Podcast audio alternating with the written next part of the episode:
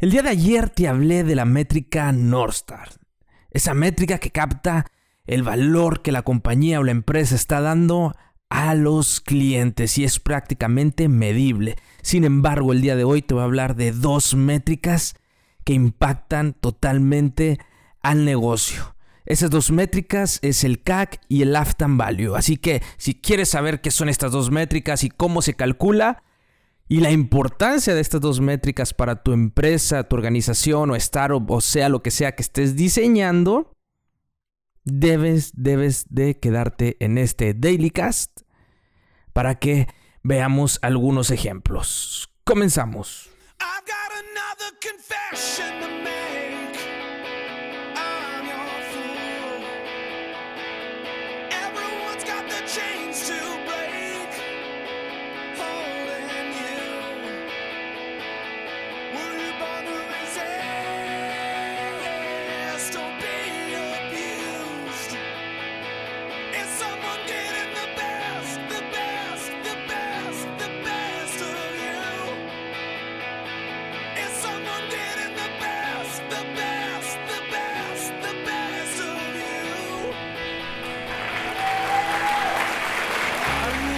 Yeah. Oigan nada más esa canción de los Foo Fighters, Dave Grohl y compañía.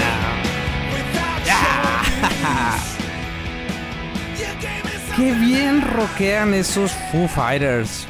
Realmente, pues es una banda legendaria. Me ha tocado verlos en vivo. He tenido la, la fortuna de verlos en vivo y wow, neta que son un gran show.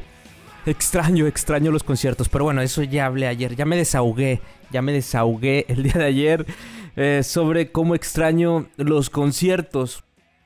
Oigan, pues comenzamos, comenzamos con este Daily Cast. Gracias, gracias a toda la gente que escribe, que está tirando muy buena vibra. Gracias de verdad a toda la gente que se toma el tiempo de escribir y tirar muy buena vibra. Hace falta más personas como ustedes. Hay mucho hate, eh, bueno, gracias a Dios no me ha tocado un hate. Este, no sé, por favor, no sean tan haters. Em, pero em, hay, hay, gente que también escribe para tirar muy buena vibra y yo creo que en eso también nos debemos de enfocar. Y de verdad, gracias, gracias, gracias, gracias a toda la gente que se toma el tiempo de compartir este Daily Cast y que también se toma el tiempo de escribirme a mis redes sociales en Instagram y LinkedIn. Ya saben que me pueden encontrar como Iván Tre con doble E. Así que gracias, gracias, gracias. Y pues nada, de verdad, el día de hoy quería hablar de dos métricas, dos métricas importantísimas que importan mucho en el mundo del UX también. Ya saben, ya a mí me ha tocado mucho también cuando he estado colaborando con algunos UX y yo también estar de ese lado, que nos ponemos mucho, mucho, mucho del lado del, cliente. Es como nuestra, así, somos como sus defensores, somos como sus superhéroes, así de que yo soy la voz del cliente aquí en, este, en esta organización. Sin embargo, hay dos cosas, hay, hay algo que no nos debemos de olvidar, que también es el otro personaje que juega en este mundo, en este bizarro mundo del diseño experiencia usuario. ¿Y cuál es? Pues es el negocio ese negocio, ese personaje que parece que es el malvado en este mundo, ese personaje que quiere nada más quitarle el dinero a nuestros clientes y a nuestros usuarios. Pero, eh, pues la verdad es que para que un negocio sea sostenible, tiene que ser rentable. Así de sencillo. Y más aquí en Latinoamérica, ¿no? No nos podemos dar el lujo como en Silicon Valley. Silicon Valley, que allá sí se pueden dar el lujo de no ser rentables como por ya ves, Amazon duró como 13 o 14 años de no ser rentable. Y hoy, por ejemplo, Spotify todavía no es rentable. Spotify, desde el 2008 que se fundó a hoy al 2020, que es el 30, 30 de junio, que estamos a 30 de junio del 2020, este, este año, este año que, que nos ha cambiado por completo Spotify no logra ser rentable. Se acercó, se acercó poquito a ser rentable, pero no lo es todavía. Ellos sí se pueden dar el lujo de no ser rentable. Sin embargo, acá en Latinoamérica nuestro contexto es distinto. Aquí sí las empresas, las startups tienen que ser rentables. ¿Por qué? Porque no hay mucho dinero como en Silicon Valley. En Silicon Valley sí hay inversión, están todos, sí, tú, sí, yo te estoy invirtiendo mientras traigo su usuario, no importa que no sea rentable, que estés en números rojos, ahí estás, ahí está, yo te apoyo, yo te apoyo. Y aquí no es así. Aquí en Latinoamérica no es así. ¿Por qué? Porque no tenemos el mismo poder adquisitivo que se tiene en Silicon Valley. Yo creo que, fíjate, yo creo que por eso ellos se toman en los libros, en los libros de, de por ejemplo, el de Sprint, que se toman cinco, cinco días. Yo creo que ellos sí se pueden dar ese lujo, ¿no? de tomarse cinco días de sprint dedicados a resolver el problema. Este, porque pues bueno, pues ellos sí tienen el lujo, ellos sí tienen el dinero, ¿no? este, pero nosotros no. Nosotros no nos podemos dar ese lujo. Ese es el contexto que nos tocó a nosotros vivir. Acá en Latam, a nosotros los que estamos diseñando productos y servicios y no nos podemos dar ese lujo. Y es por eso que tenemos que tener en mente dos métricas muy importantes. Dos métricas que no se nos deben de olvidar jamás. ¿Cuáles son esas dos métricas? La primera es el CAC, que es el costo de adquisición del cliente, así le llamamos CAC. Y la segunda es el lifetime value, que es eh, cuál es el valor de vida de nuestros usuarios. En pocas palabras, cuánto dinero nos va a dejar en, lo largo de, del que el cliente consume nuestro producto o nuestro servicio. ¿Cuánto dinero nos dejan? Y no se preocupen, ahorita voy a ir a dar unos ejemplitos unos ejemplos de estas dos, métricas que es el CAC y el lifetime value. ¿Ok? Bueno, vámonos a empezar. Vamos a empezar con el CAC. Ya, que ya sabes, les ponemos nombres así medios. El CAC, para que suene bien cool al momento de hacer nuestras presentaciones con los stakeholders. Así, el CAC. Tenemos que conocer el CAC. Prácticamente es cuánto nos está costando un cliente adquirirlo. Así de sencillo. ¿Cuánto, ¿Cuánto nos está costando adquirir a ese cliente? Eso es muy importante tomarlo en cuenta. ¿Ok? Cuando hablamos del CAC, que es del costo de adquisición de cliente, lo que hacemos es calcular cuánto cuesta captar a ese cliente, como te digo. Para ello debemos de, tomar en cuenta los costes de captación directos e indirectos de cada uno de nuestros canales. O sea, si le estás invirtiendo en, en, Facebook Ads, Google Ads, en, campañas de marketing, bueno, también. Y sumarlos y todo. Algo aquí que debes de considerar, por ejemplo, aquí no debemos de considerar leads. Eh, ¿Qué son los leads? Son los clientes potenciales que se registraron o usuarios eh, que, por ejemplo, si tú tienes una plataforma en la cual eh, tienes usuarios pero no te están pagando, ellos no se toman en cuenta porque ellos no te están dejando dinero. Por ejemplo, si tienes la versión gratuita, ellos aquí no cuentan. Eh, sino lo que cuentan es la gente que se está convirtiendo, la que ya está dejando desembolsando, lo que está desembolsando su dinero para adquirir tu producto o tu servicio. Entonces, eh, ¿qué, sí? ¿Qué sí debemos de considerar? Bueno, desde sueldos de equipo, comisiones de venta, entrenamiento para los colaboradores, adquisición de herramientas, si tú estás tomando herramientas para adquirir a, esos clientes, suscripciones que utilices algún software o algo, compra de anuncios, ¿verdad? Participación en eventos, por ejemplo, si tú participaste en un evento para adquirir clientes, lo debes de tomar en cuenta ahí, ¿ok? Y eso es muy importante que lo tomes, que lo tomes en cuenta. Pero, ¿cuál es la fórmula? ¿Cuál es la fórmula? Simplemente eh, juntas todo lo que es el, lo que has gastado. Ya te di algunos ejemplos. Lo que has gastado para adquirir esos clientes. Y lo vas a dividir entre los clientes eh, que. Los clientes que, que, tienes. ¿Ok? En determinado tiempo. Por ejemplo, en un año. O sea, ¿cuántos clientes adquirí en este año? Te estoy dando un ejemplo. No vayas a hacer exactamente lo que yo te estoy diciendo, por favor.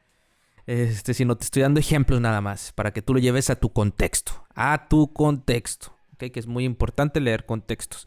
Pero supongamos que a un año y dices, ¿sabes qué? Este cliente, me, adquirí tantos clientes en un año, me gasté tanto para adquirirlos, lo divido y es lo que te está costando adquirir a un cliente. ¿Ok? ¿Cuánto estás gastando para adquirirlo? ¿Y cuántos clientes estuviste durante un determinado periodo? Lo divides, lo que gastaste, entre los clientes que tienes los que ya te están pagando, acuérdate, los que ya te están pagando y eso es lo que te está, eso es lo que te cuesta adquirir a un cliente. Esa métrica no se nos debe de olvidar jamás. Y por el otro lado tenemos el lifetime value, el valor de vida de nuestros clientes y nuestros usuarios, ¿ok?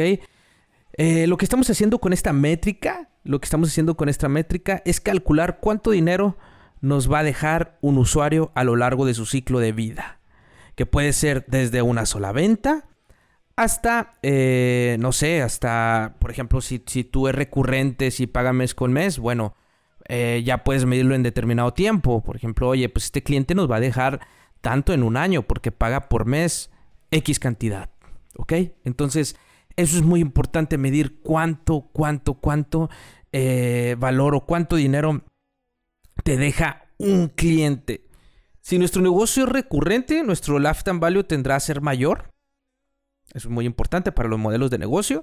Si tenemos un margen amplio, nuestro lifetime value también tendrá a ser mayor. Por ejemplo, si tú estás vendiendo un, un... Porque aquí ya cuentas el margen que te deja.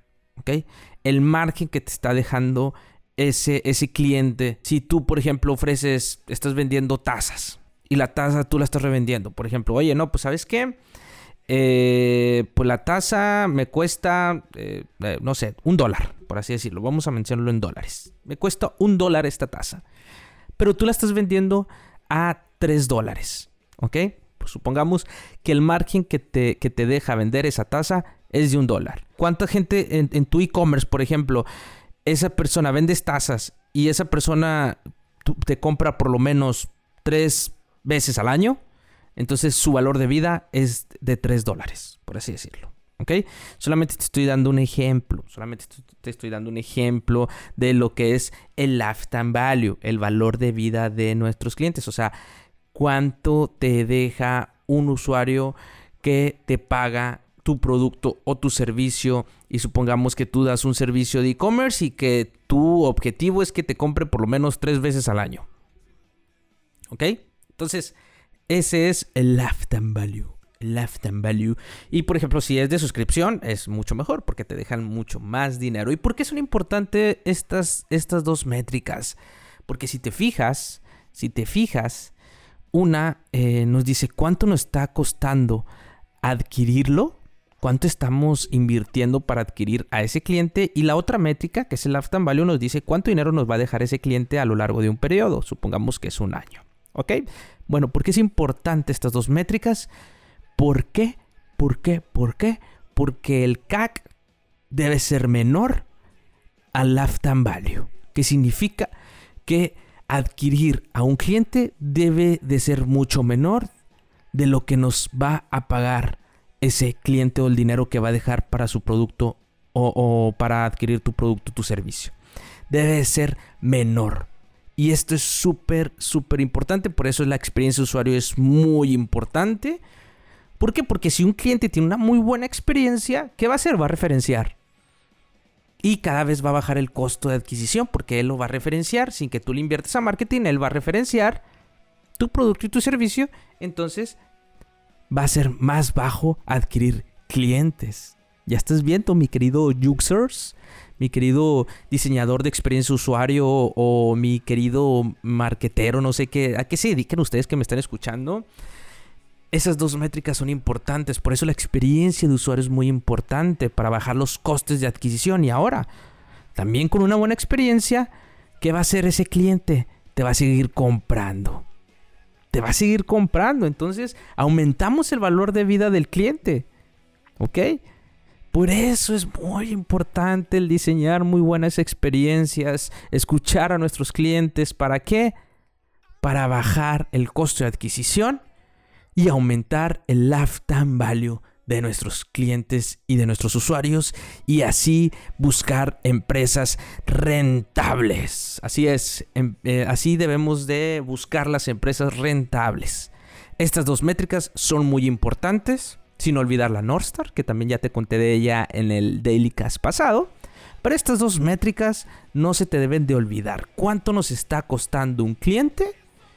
y cuánto dinero nos está dejando ese cliente a lo largo de, de su vida con nuestro producto o nuestro servicio.